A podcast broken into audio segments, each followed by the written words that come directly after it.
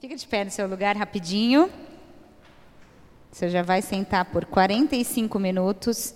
Então, vamos aproveitar esse tempinho em pé aqui. O que, que eu queria falar para vocês? É, o que a gente vai fazer agora, né? Quando a gente compartilha a palavra de Deus, nós estamos aqui, nós não estamos falando com carne e sangue, nós estamos falando aqui para que isso seja alcançado nas regiões celestiais. A Bíblia fala que nossa luta não é contra carne e sangue, mas contra principados e potestades nas regiões celestiais. É, quando a pregação é liberada aqui, a ideia é que todo o nosso pensamento seja levado cativo a Cristo, para que a gente se torne obediente à palavra dele. Então, para a gente pregar e para a gente ter eficácia, nós precisamos estar com o nosso espírito despertado. E que eu quero convidar você, antes da gente começar, eu quero convidar você para você orar. Uma das maneiras de você despertar seu espírito é orar em línguas, se você fala em línguas, se você tem esse dom do espírito. E se você não tem, eu queria que você orasse também nesse momento para que o Espírito Santo abrisse seu coração, para que ele se tornasse uma terra boa, receptiva, para que a semente caísse, não fosse roubada, não tivesse ali espinhos junto, mas para que ela crescesse e desse muitos frutos. Então vamos orar antes da gente começar? Eu quero pedir para você orar. Se você ora em línguas, não tenha medo, não tenha vergonha, pode orar. Comece a exercitar teu espírito. E você que não fala em línguas, comece a pedir para Jesus, para Ele falar com você nessa tarde, para que a palavra venha e cause mudança no seu interior, para que a sua mentalidade seja renovada.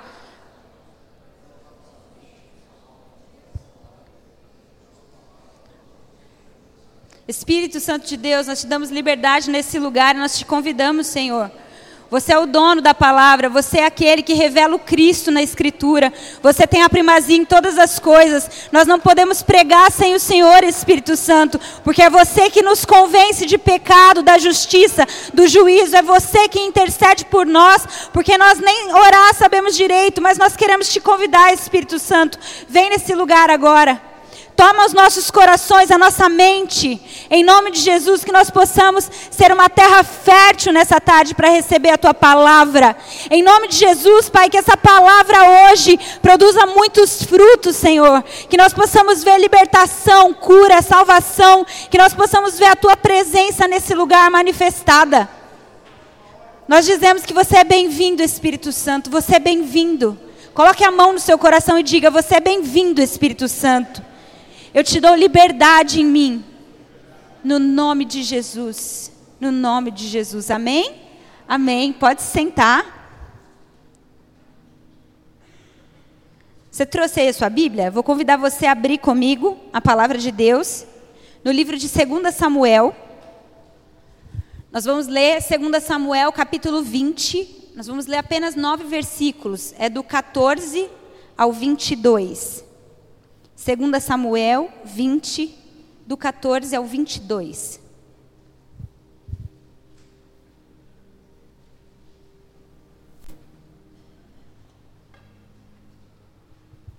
Todos acharam?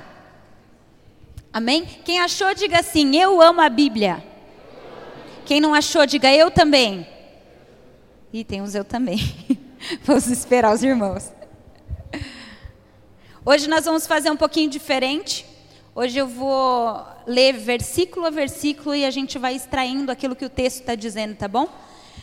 Diz assim a palavra do Senhor, 2 Samuel, capítulo 20, versículo 14. Seba passou por todas as tribos de Israel, até Abel Bet Maaca, e apenas os beritas se ajuntaram todos e o seguiram. Vieram Joabe e os homens e o cercaram em Abel, Bet, Maaca e levantaram contra a cidade um montão da altura do muro. E todo o povo que estava com Joabe trabalhava no muro para o derrubar. Então uma mulher sábia, diga sábia, gritou de dentro da cidade: Ouvi, ouvi. Dizei a Joabe: Chega-te para cá para que eu fale contigo. E chegando-se ele, perguntou à mulher: És tu Joabe? E ele respondeu: Sou. E ela disse: Ouve as palavras da sua serva. Disse ele: Ouço. Então ela disse: Preste atenção. Antigamente se costumava dizer: Peça-se conselho em Abel, e assim se resolviam as questões. Eu sou uma das pacíficas, diga pacíficas e das fiéis, diga fiéis, em Israel, e você procura destruir uma cidade e uma mãe em Israel, por que, pois, devorarias a herança do Senhor? Respondeu Joabe e disse: Longe, longe de mim que eu a devore e destrua. A coisa não é assim. Porém, um homem da região montanhosa de Efraim, cujo nome é Seba, filho de Bicre, levantou a mão contra o rei Davi.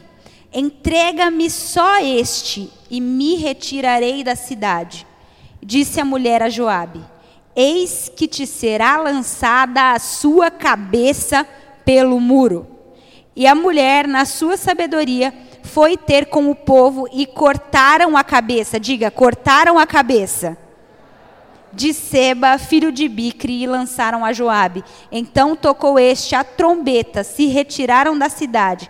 Cada um foi para sua casa, e Joabe voltou a Jerusalém para ter com o rei. O tema da minha mensagem hoje é: a coisa não é bem assim. O que acontece?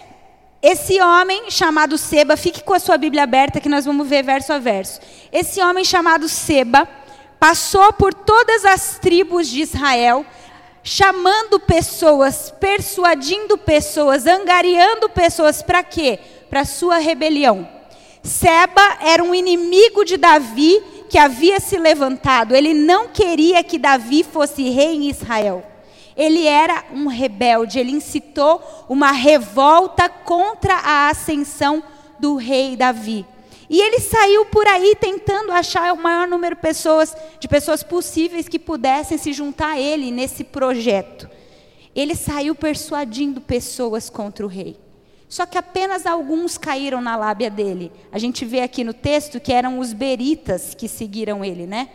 O que eu quero mostrar para você é que Seba é a figura do próprio Satanás. É a figura do pecado. Quem é rebelde, quem se rebelou contra Deus, quem é o acusador dos homens, quem é aquele que mente, é mentiroso desde o princípio, é Satanás. Seba é essa figura de Satanás. E ele quer convencer as pessoas a se rebelar contra o governo do filho de Davi. O diabo se revelou contra Deus, ele levou alguns anjos, você sabe da história, persuadiu os filhos dos homens também a pecarem e se rebelarem, desobedecendo às ordens de Deus. Só que esse Seba, ele entra, a Bíblia conta que ele entra e se esconde numa cidade chamada Abel Bet Maaca. E se Seba é o diabo na história, se é o pecado na figura de linguagem, a cidade diga assim: sou eu. A cidade sou eu. A cidade somos nós, como indivíduos. Nós, às vezes, sem perceber, começamos a dar abrigo para inimigos se esconder dentro da gente. Diz assim a continuação do texto, você está com a Bíblia aí? Versículo 15 diz assim, ó: Joabe e os seus homens vieram e o cercaram em Abel Batmaca e levantaram contra a cidade um montão da altura da muralha e todo o povo que estava com Joabe batia na muralha para derrubar a muralha. Sabe o que acontece quando esse inimigo se esconde dentro da cidade? Davi manda um exército para cercar a cidade. Joabe é o capitão do exército de Davi. E conforme eles sitiam essa cidade, eles começam a fazer o quê? A apertar, a esmurrar, a gritar, a bater nos muros, nos limites daquela cidade. Para quê? Para que fosse aberto uma brecha, um lugar, um espaço para que eles pudessem entrar, exterminar aquele inimigo. A verdade é que se você fosse um habitante de dentro de Abel Bet Maaca, você veria essa situação com muito medo. Você olharia para o inimigo no entorno da cidade e falaria: Meu Deus, se eles entrarem aqui, nós vamos todos morrer. É o perigo de morte que está rondando aquela cidade. E aquele exército começa então a forçar aqueles muros, forçar e bater no muro para derrubar. E eles sabem que se eles entrarem, gente, um monte de gente vai ser prejudicada. Por quê? Porque um inimigo do lado de dentro da cidade atraiu a fúria do rei. O que, que eu estou tentando mostrar para você? Que esse texto é no Antigo Testamento, ele é uma sombra, ele é uma figura da antiga aliança. O pecado, essa figura da rebelião, entrou na cidade. E quando ele entra e se esconde dentro de nós, sabe o que acontece? A ira de Deus é atraída para nós. Por quê? Por causa do inimigo escondido dentro de nós. É uma figura da antiga aliança muito clara aqui. Essa ira do rei contra esse inimigo que é o diabo, o pecado, ia fazer a gente perecer. Por quê? Porque nós deixamos esse inimigo entrar. Esse inimigo não entrou por uma fenda no muro. Esse inimigo entrou pelas portas. E quem deu liberdade para ele entrar fomos nós. Então era justo que a ira do rei viesse contra nós. Nós estávamos perdidos, gente. Nós íamos morrer por causa desse inimigo que a gente deixou entrar. Mas eu quero que você saiba nessa tarde que o amor de Deus por você é tão grande, mas é tão grande e tão violento que ele vai te cercar.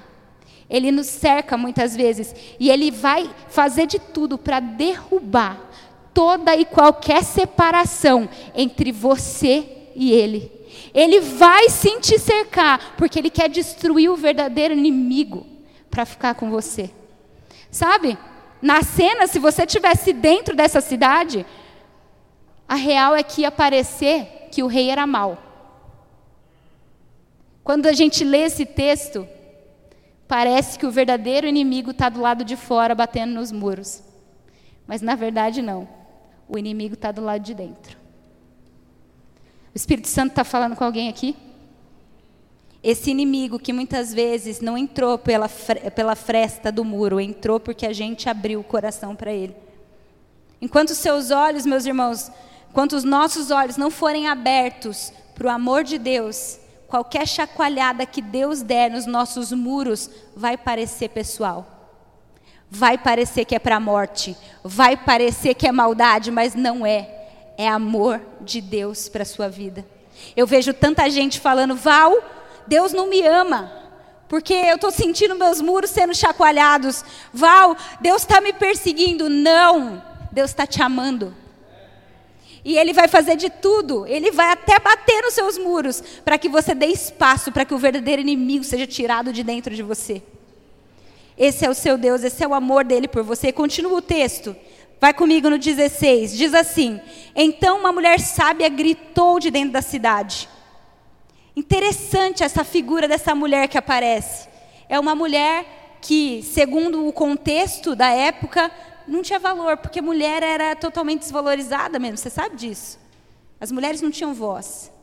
Mas além disso, além dela ser uma mulher, no texto ela não tem nem nome.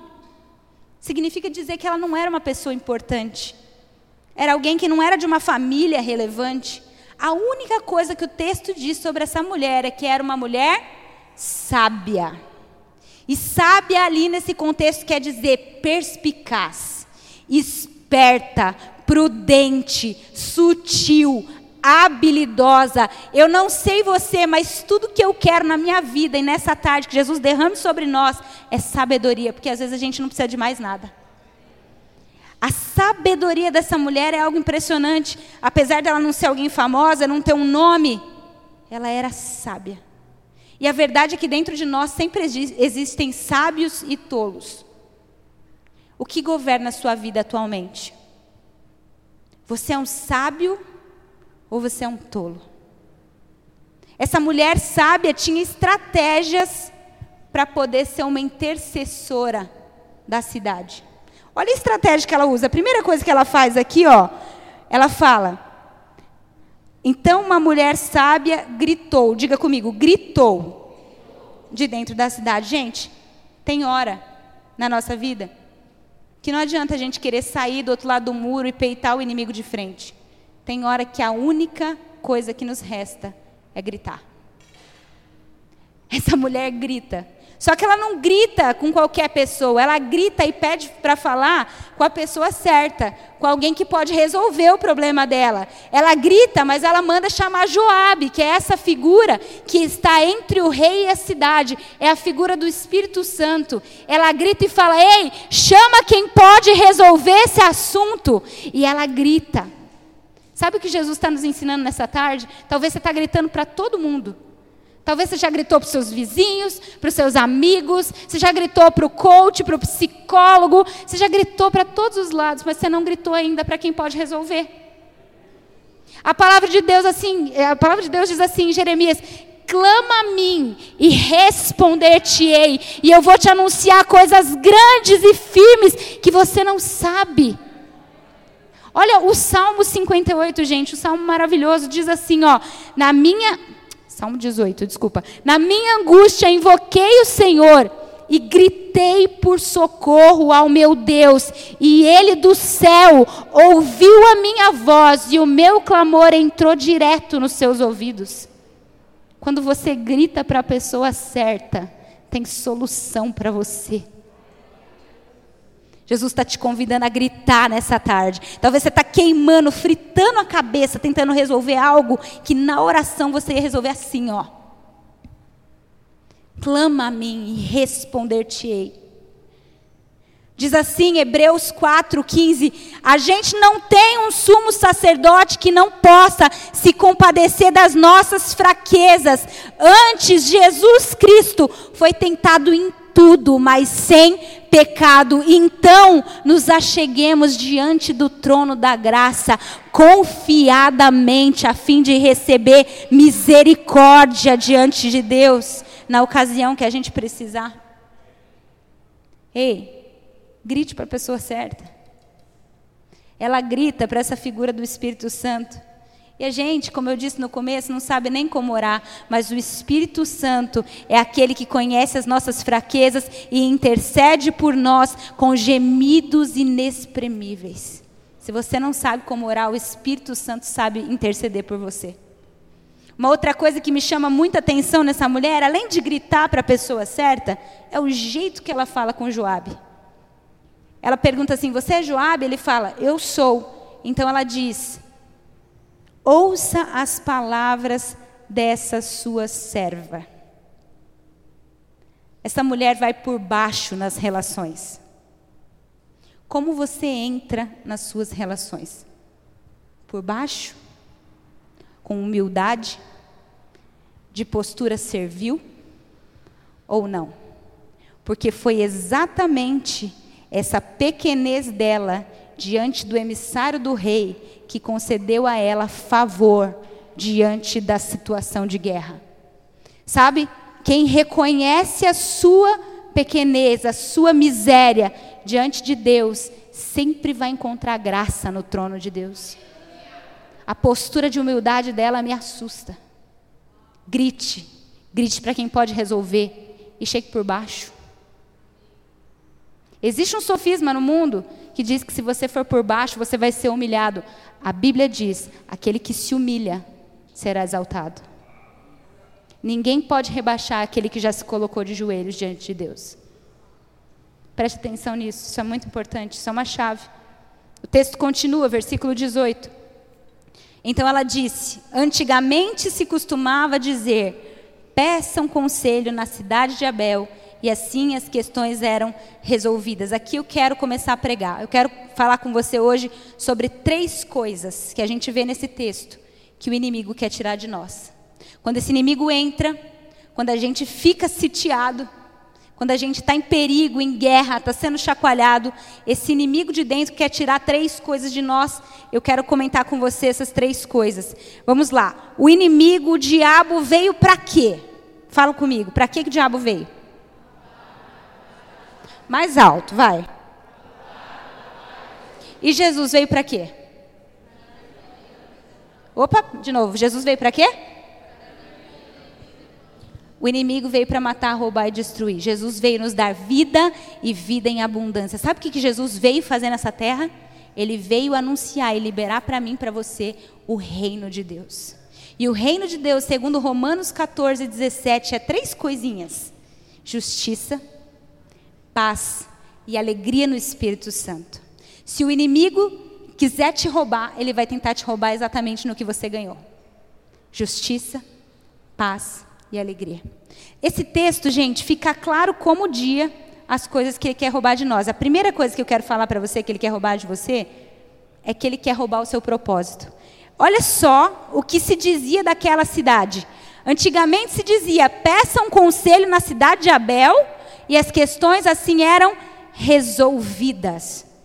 Essa cidade, Abel Bet Maaca, é uma cidade onde Josué, quando estava guerreando por Israel, tinha deixado a arca de Deus lá.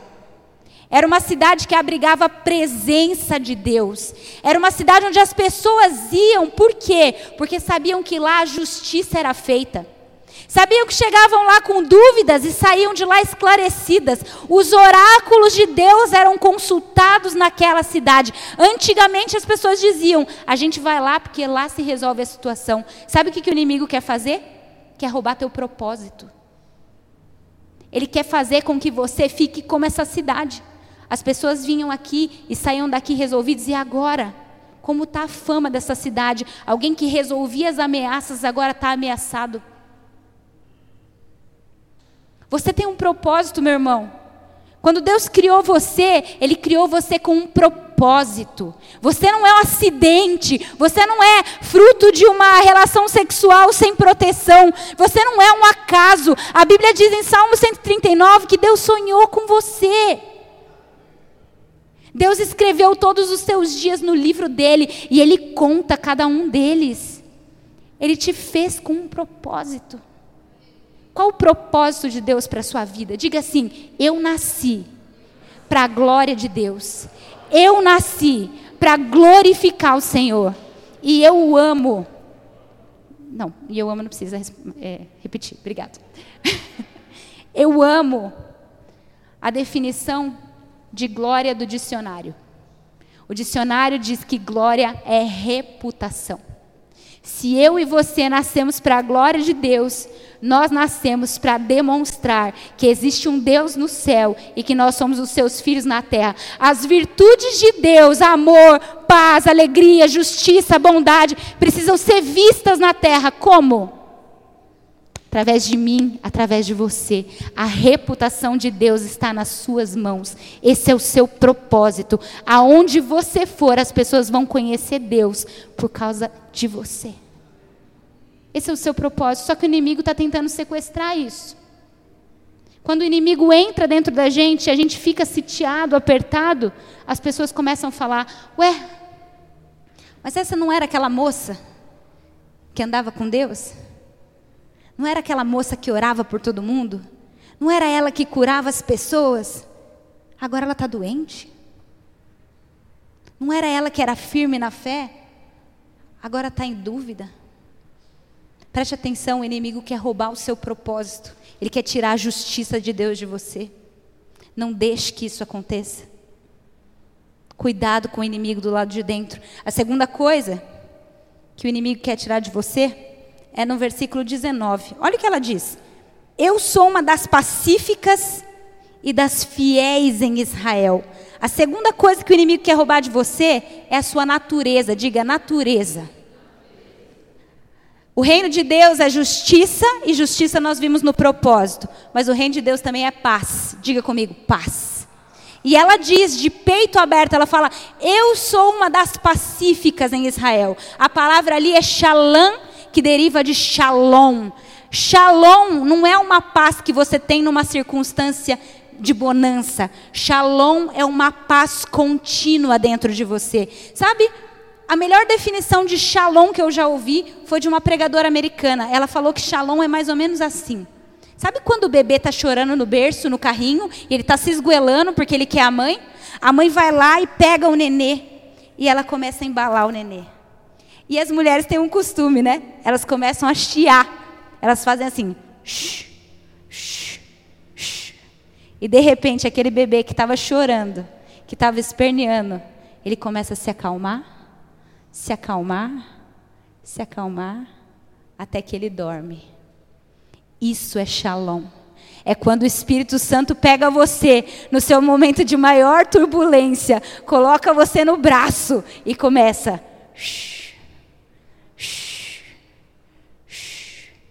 É esse tipo de paz que você precisa experimentar. Uma paz que circunstâncias ruins não podem roubar de você. Uma paz que é um processo contínuo de Deus na sua vida. O inimigo quer roubar a sua paz como? Como que ele faz isso? Através do medo o medo é essa injeção paralisante que o inimigo tenta colocar em nós. Porque se nós acreditarmos no medo, nós estamos dizendo que o nosso Deus não é suficiente. Ela diz, eu sou uma das pacíficas, mas ela também diz, eu sou uma das fiéis. E fiel aqui, meu irmão, é crente. Crente no sentido de aquele que crê, aquele que não balança com o vento, aquele que está com os pés firmados numa rocha. Esse é você?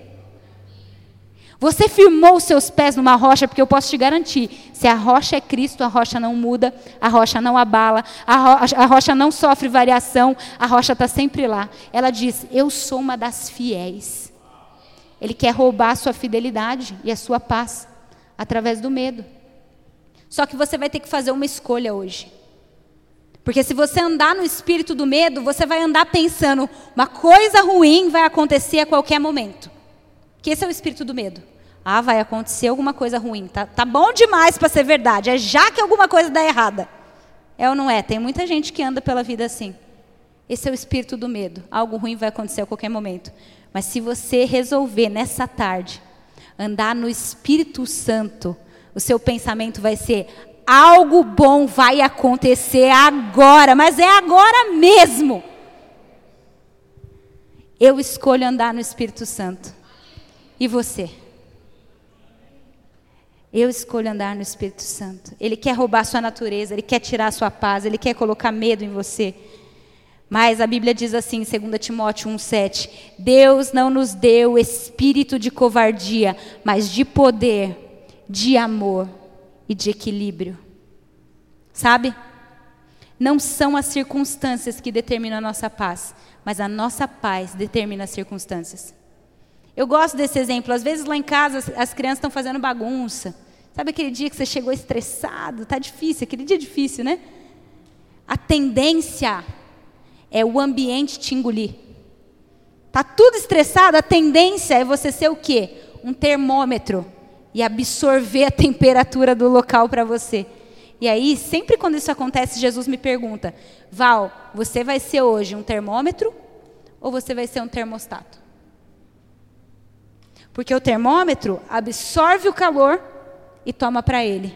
Mas o termostato, ele decide qual vai ser a temperatura do ambiente. No Espírito Santo de Deus, existe força para você ser o termostato e não o termômetro. É isso que o Espírito Santo está trazendo para você. Não deixe o inimigo roubar a sua paz. Não deixe ele roubar a sua fé. Permaneça firme na rocha que é Cristo Jesus. Terceira coisa que o inimigo quer roubar de você, mas não menos importante, primeiro é propósito, a justiça. Segundo, a natureza, que é a paz. E o terceiro é a sua identidade, que tem a ver com alegria, gente. Olha só o que diz aquele texto no finalzinho. Volta lá no 19. Diz assim, ó: "Por que você quer devorar a herança do Senhor?" Aquela cidade era uma herança do Senhor. Você é um herdeiro do Senhor.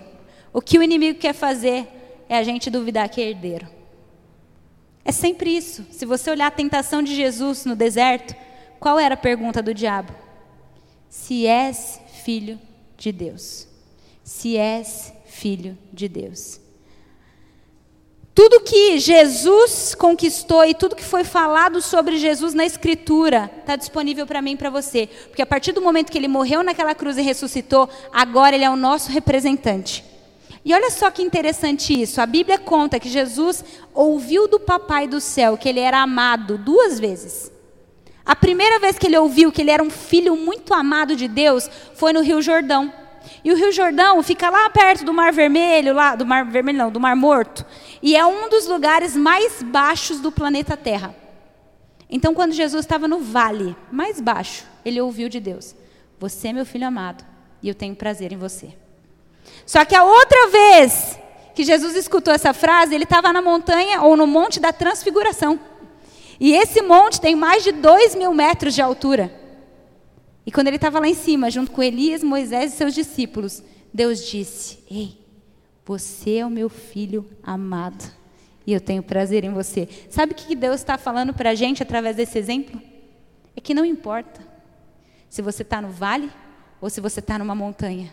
Não importa se você está no pior estado da sua vida ou no melhor. Não importa, meu irmão, se você cometeu o pior pecado que a face da terra já viu, ou se você é o cara com as obras mais justas. Ei, nada muda o amor de Deus por você. Isso é um recado do céu para nós. No mais alto monte ou no mais profundo vale, você é amado. Por isso eu gostei muito do que o Arthur falou aqui no começo porque é realmente uma direção de Deus para essa tarde. Você é muito amado e Ele quer roubar a sua identidade. Quantas pessoas têm olhado para esse cerco em volta da sua vida e têm dito isso? Val, Deus não me ama. Val, não é possível que Deus seja meu pai, porque está acontecendo só tragédia comigo. Eu não sinto, Val, o amor de Deus. Eu não sinto. Quem disse, meu irmão, que é sobre sentir? As pessoas falam no Instagram: eu não sinto vontade de ler a Bíblia, eu não sinto vontade de orar, eu não sinto que eu devo perdoar. Você está morrendo porque você está vivendo baseado no que você sente. Jesus não mandou você nortear a sua vida pelo que você sente, porque a Escritura diz que o seu coração é enganoso. Você norteia a sua vida pelo que você crê. E a Escritura diz em João 1,12 que aqueles que o receberam e creram no seu nome, foi a eles dado o direito de serem feitos filhos de Deus. No livro de Pedro diz que você é geração eleita, sacerdócio real, povo exclusivo, adquirido com sangue. Essa é a realidade da sua identidade. E sabendo disso, sabendo dessa realidade, vivendo nela, crendo nela, só resta uma marca na vida do crente. E essa marca é a alegria. Se você está falando para mim que você tem noção dessa notícia maravilhosa e desse amor que te alcançou e você não é alegre, desculpa, não bate as contas. Alegria é a marca do cristão. Alegria é a marca daquele que anda com Deus. Alegria. Sabe? Quanto tempo faz? Eu quero que você responda isso dentro de você. Quanto tempo faz que você não fica entusiasmado com as coisas? Mas eu não estou falando de motivação, eu não estou falando de coisas exógenas, de alguém vir de fora e te proporcionar uma situação que tira uma expectativa sua. Eu não estou falando disso. Eu estou falando quanto tempo faz que você não é entusiasmado por dentro. Como são os seus pensamentos a respeito da próxima década, do próximo ano? O que, que, tipo de pensamento tem passado na sua mente sobre o futuro? Você tem uma visão positiva, uma visão de esperança, uma visão alegre? Você tem? Sabe por que, eu estou dizendo isso? Porque estar entusiasmado, a palavra entusiasmo vem do grego. Em, que quer dizer dentro, entusiasmo, que é teos, que é Deus. Entusiasmado é eu tenho Deus dentro de mim. Você não pode dizer que você tem Deus dentro de você e não está feliz, e não está com esperança, não está com expectativa. Você entende? Quem está entusiasmado para o ano que vem aqui e acredita que vai ser a melhor década da sua vida, eu acredito nisso. Não deixe o diabo roubar a sua identidade. Não deixe o diabo roubar a alegria do reino de Deus. Se você está triste hoje, está depressivo, está sem esperança, ore ao Senhor Deus, me devolve a alegria da salvação, porque só a alegria da salvação era suficiente para a gente andar feliz todo dia. Só a alegria da salvação deveria fazer com que as pessoas viessem perguntar para a gente: e aí, como é que você está? Ela está tudo bem, melhor do que eu mereço Estou caminhando em vitória. Jesus é incrível. Deus me ama. Eu sou um filho amado. Deus tem prazer em mim. Você caminha nessa realidade. Que é isso que o Espírito Santo quer liberar para você nessa tarde. Se você é herdeiro do dono do mundo, se você é filho do dono do universo, a alegria tem que ser a sua maior marca. Porque a alegria do Senhor é a nossa força. Vem de dentro de você, é Deus habitando dentro de você. Vamos terminar. Versículo 20, abre aí comigo. Joabe respondeu, ela falou: Você vai matar todo mundo aqui, você está ficando maluco? Ele fala: Longe, longe de mim que eu devore e destrua. A coisa não é assim. Porém, um homem, Seba, levantou a mão contra Davi: Entregue-me só esse, e eu vou sair da cidade. Uma vez, o rei de Troia, ele sequestrou Helena de Esparta. Ele sequestrou essa mulher, levou para dentro da cidade de Troia e fechou a cidade. Fechou os muros, fechou tudo. E, e, o pessoal da Grécia lá ficou doido, o pessoal de Esparta ficou doido, eles resolveram sitiar a cidade, cercar a cidade. E ficaram anos, gente, anos, mais ou menos nessa situação desse texto, em volta da cidade, tentando achar um jeito de entrar. Mas os muros de Troia eram muito altos, eles não conseguiam salvar aquela moça, Helena. Então Ulisses teve uma ideia. Qual foi a ideia de Ulisses? Ele falou: vou construir um cavalo de madeira, vou entrar dentro da barriga desse cavalo, eu e mais alguns guerreiros, e quando eles virem esse cavalo, vão achar que é um presente, é por isso que a gente chama de presente de grego, né? E eles vão ter uma surpresa. Então eles deixaram o cavalo na frente da porta da cidade. E todo o resto do exército que estava em volta da cidade foi embora. Quando chegou o pessoal lá de Troia viu aquele cavalo, eles pensaram: olha que lindo, se renderam. E ainda nos deram um cavalo de presente, que coisa incrível. E pegaram e colocaram o cavalo para dentro. Só que na madrugada, quando eles menos esperavam, saiu de dentro do cavalo Ulisses e mais alguns guerreiros, e eles acabaram com Troia e pegaram de volta a Helena que estava sequestrada. Por que, que eu estou contando essa história para você? Porque, como eu disse, o verdadeiro inimigo entrou na cidade pelas portas, não entrou pela brecha do muro. E agora, o aparente inimigo estava tentando derrubar esses muros nessa cidade de Abel que a gente está vendo aqui. Às vezes, meus irmãos, a gente está tão preocupado com quem está do outro lado ou do lado de fora, com os limites que são estabelecidos, com as regras que a gente sabe que existem, e a gente não vê que a gente deixou coisas entrarem pelo nosso coração e elas são os verdadeiros problemas que a gente tem enfrentado. A Bíblia vai dizer assim: olha, sobre tudo que você deve guardar, guarde o seu. Tem alguém comigo ainda? Sobre tudo que você deve guardar, guarde o seu. Porque dele procedem as saídas da vida. Olha Mateus 15. Porque é do coração que procedem os maus intentos, os homicídios, os adultérios, os roubos, e aí vai. Às vezes você está construindo muros só pensando naquilo que é o aparente, mas você não está vendo aquilo que já entrou. Às vezes você está falando assim, Val, eu nunca matei ninguém. É verdade, existem muros ao seu redor quanto a isso. Mas e a parceria que você tem feito com o espírito de ódio? De ira, de amargura. Você entende o que eu estou falando? Muitas vezes você fala assim, Val, eu construí muros altíssimos em relação à minha sexualidade. Eu não adultero, eu não tenho problema de pornografia. Mas e o espírito de fantasia que você fez parceria? Que às vezes você não se relaciona externamente, mas lá por dentro, ele é um inimigo feroz. E aquilo que você não faz por causa dos muros, você tem feito para o lado de dentro. É muito sério isso que eu estou falando, gente. Às vezes você fala, Val, eu fiz muros contra a vaidade, contra a luxúria. Mas você fez uma parceria dentro de você com o espírito de inveja. E apesar de você não comprar e não ostentar, você fica no Instagram vendo aquelas pessoas que ostentam e têm. Muitas vezes a gente coloca muros enormes do lado de fora e não percebe que deixamos entrar sorrateiramente alguns inimigos. O povo achava que o exército de Davi era o inimigo.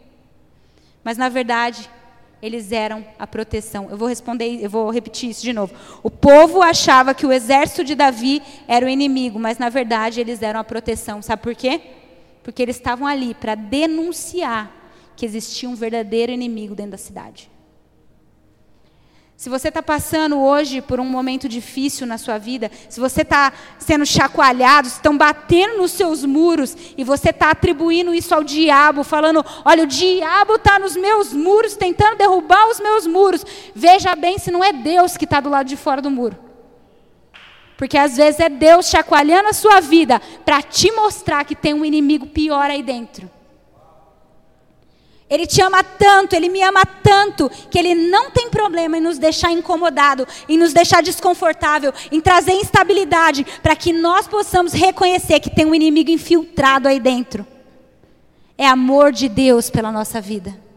É amor de Deus pela nossa vida. Será que você pode agradecer pelos seus muros sendo chacoalhados, porque Jesus está te mostrando hoje que tem inimigo do lado de dentro? Diz assim o 21, vai comigo para o 21. Então a mulher disse para Joabe: Eis que a cabeça dele será jogado por cima da muralha para você. Eu gosto muito de Alice no País das Maravilhas, porque tem uma personagem lá, cabeçuda. Vocês já assistiram Alice? E ela tem um bordão famosérrimo. Como é que ela fala, vocês sabem? Mais alto, gente, vai. Cortem-lhe a cabeça! Qualquer pessoa que chega ameaçando o reino da rainha de copas, ela lança esse bordão. Cortem-lhe a cabeça. Por quê? Por que a cabeça? Antigamente era muito comum isso. Tinha um inimigo, passava o cerol na cabeça. E a cabeça ainda virava troféu. Porque a cabeça fala de governo. A cabeça fala de mentalidade. É na cabeça que você decide para onde vão os pés. É a cabeça que dá direção.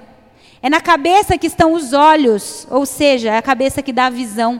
É na cabeça que estão os lábios, ou seja, a profecia do que vai acontecer. Quando você corta a cabeça, você destrói, você aniquila o governo, principados, potestades, mentalidades, tudo aquilo que o inimigo tentou construir dentro de você. Quando você corta a cabeça, acabou o governo. É por isso que a palavra do Senhor diz em Romanos 12, 2: Você quer mudar? Você quer ser diferente? Transforme a sua mente. Eu estou falando nessa tarde aqui com pessoas que precisam cortar a cabeça, cortar a mentalidade, cortar o sistema de pensamento desse mundo. Essa visão secularista, relativista que você tem deixado entrar dentro de você. Você precisa cortar a cabeça. E essa mulher é uma mulher muito forte. Ela fala: pode deixar. Eu vou jogar uma cabeça para você do outro lado do muro. Porque eu não vou deixar o inimigo aqui dentro, sabendo que ele está ameaçando meu povo. Eu vou cortar a cabeça. Sabe? A nossa vida, meus irmãos, nada mais é do que aquilo que os nossos pensamentos fazem dela. Aquilo que você pensa determina o que você faz. Então, se você quer mudar aquilo que você faz, primeiro olhe para o que você está pensando. Tem inimigos que precisam ser decapitados aqui nessa tarde. Versículo 22 é o nosso último versículo. A mulher, na sua sabedoria, falou com o povo, cortaram a cabeça de Seba, do inimigo, jogaram para Joabe. Então ele tocou a trombeta, isso fala de alegria, de vitória. E eles se retiraram da cidade, cada um para sua casa.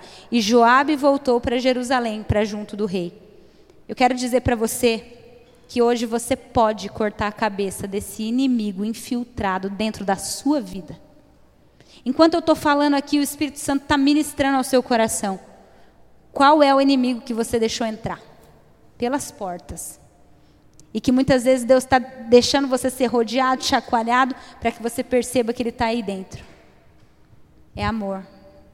Hoje você pode cortar a cabeça desse inimigo e reter para você a justiça, a paz e a alegria e ficar com o propósito, com a identidade, com a natureza que Deus deu para você. Sabe por que, que você pode fazer isso nessa tarde?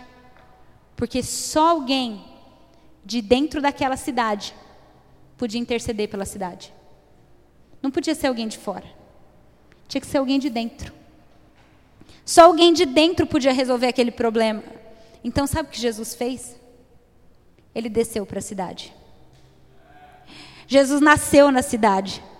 Jesus encarnou na cidade, ele veio em forma humana. Ele entrou no problema, porque tinha que ser alguém de dentro. E assim como aquela mulher no texto, ele era alguém desprezado. Ele era alguém sem nome, alguém sem importância. Ele era só o filho do carpinteiro, nascido como homem. Mas porque ele veio de dentro da cidade, ele resolveu gritar. Assim como aquela mulher. Ele gritou: Eli, Eli, lama sabachthani. Deus meu, Deus meu, por que me abandonaste? E ele gritou para a pessoa certa. E porque ele gritou para quem podia resolver, ele soube o que tinha que fazer. Ele entrou na cidade. Ele pegou a espada e ele arrancou a cabeça do inimigo, que era a morte e que era o pecado. E ele jogou a cabeça para o outro lado do muro quando ressuscitou, quando voltou dos mortos. Tudo isso para dizer que ele derrotou o inimigo. E porque ele derrotou, hoje você pode derrotá-lo também. Porque a força não está em você, a força está naquele que intercedeu por nós. Jesus jogou a cabeça do outro lado do muro para que a gente ganhasse o direito de viver. Todo mundo ia morrer, mas naquele dia todo mundo viveu. Que alguém tomou o lugar do sacrifício. Fique de pé no seu lugar.